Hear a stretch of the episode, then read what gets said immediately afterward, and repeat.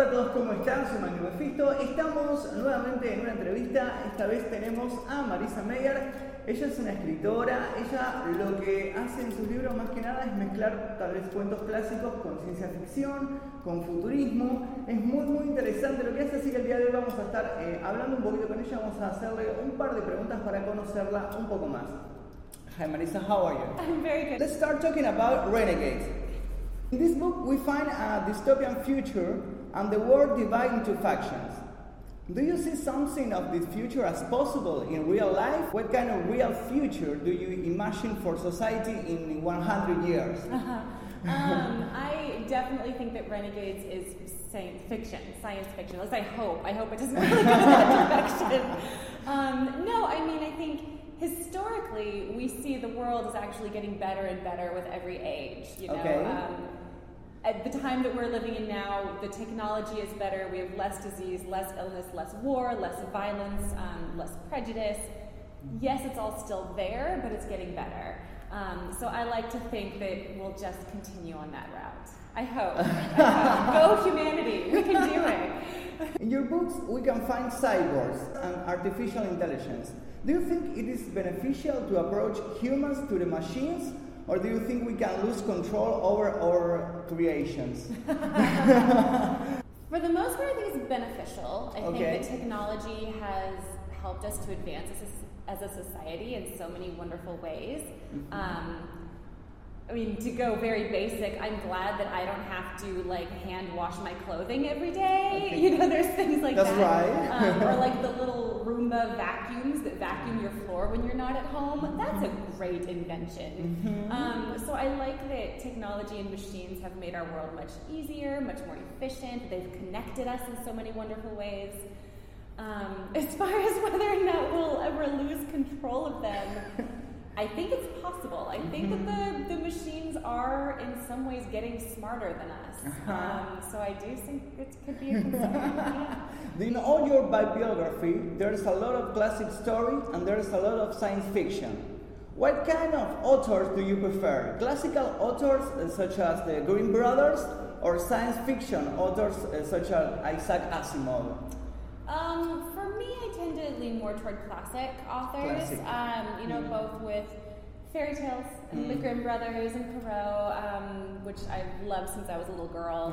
Um, but also even more uh, the great literary works. I love Jane Austen. Um, You know that kind of vibe of book. Okay, okay. It's not that I dislike science fiction, um, but I didn't really grow up on science fiction like I did on fantasy and classic. Okay, okay. This is a question asked by one of your fans in Instagram. Which of the characters of uh, the Lunar Chronicles is your favorite and why? What is the most complex character that you have created? Ooh, um, my I don't really have a favorite character Okay. from the series, um, but for me, the one that was always the most fun to write was Iko.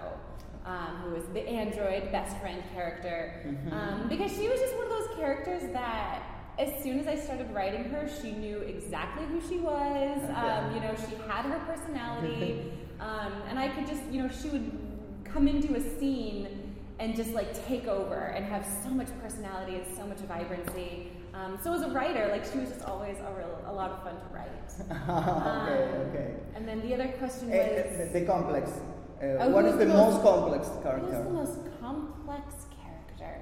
Uh, I kind of think I might go with Cinder, um, Okay. in part because she changes so much over the course of the Mm-hmm. series, um, and so she was one of those characters where you know she really starts one place, um, Okay. and in so many different levels. You know, socially she starts one place, um, but also in just her her self esteem and her self image.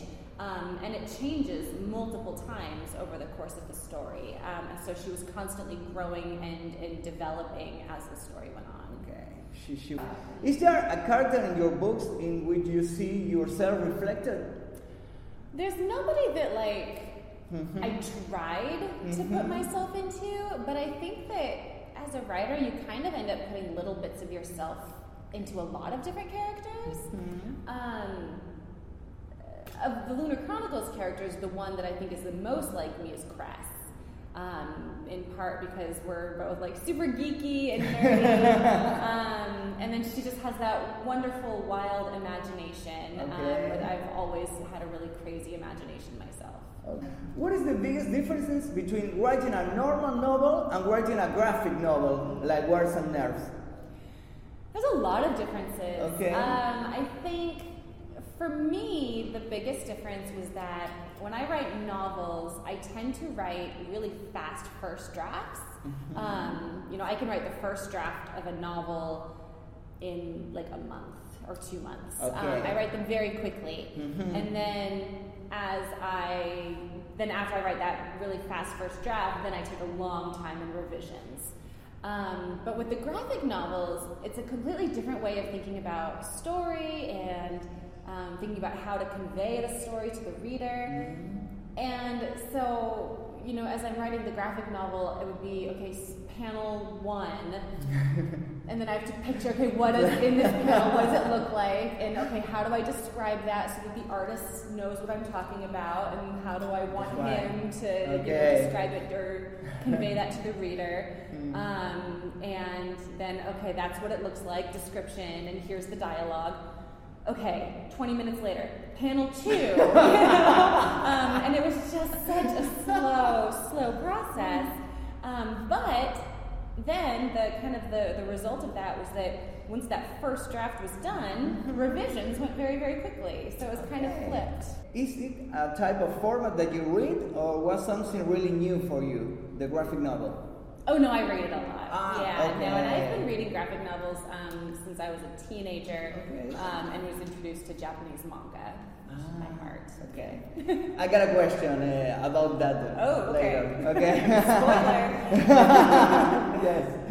You managed to reinvent characters from classic story, turning them into heroines of science fiction. Now that you wrote graphic novels, would you encourage yourself to reinvent some classic characters of the world of comics, like Superman, yeah, I mean, the problem with that, of course, is that all of those characters are still under copyright. Good point. yeah. So that said, definitely with Renegades, I took a ton of inspiration from Mhm. classics. Um, you know, with Renegades, I was very much trying to create my own new world, my own superheroes. Um, but at the same time, I wanted to kind of pay homage to some of the classics. Um, so I have a character that's like my Superman character, Okay. and one that's like my Batman character. Okay. Um, and, and so there's a lot of uh, familiar vibes, I think. We all know that you started uh, your writing career writing a fan fiction by Sailor Moon. Yes. This is information on your website and all your books.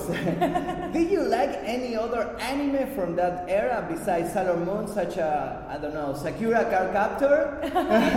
You know, Sakura was not Sakura. one watched. I don't know why, because I had friends who were really into it. Mm-hmm. Um, but for me, oh gosh, so many. Uh, Cowboy Bebop was Oh. one of my all-time favorites.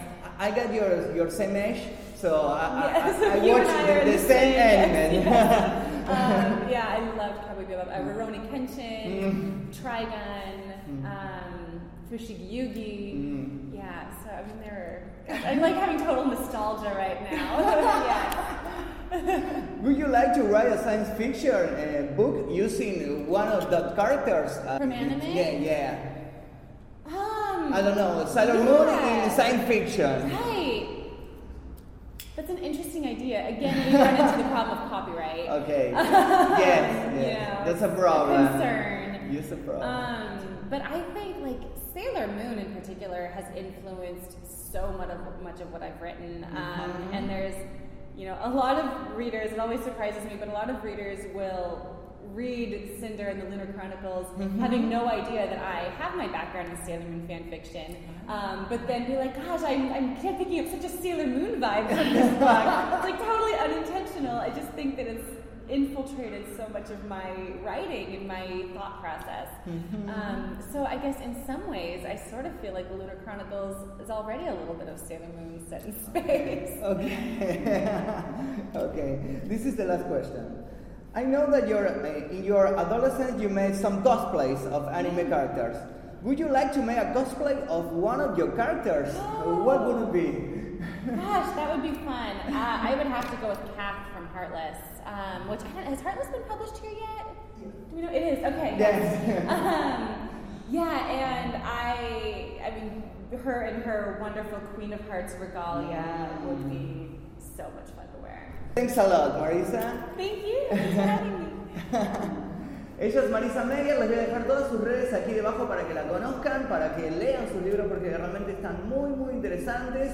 Eh, y eso es todo por ahora. Si les gustó el video, por favor dejen su like, suscríbanse y nosotros seguramente nos veremos en el próximo video.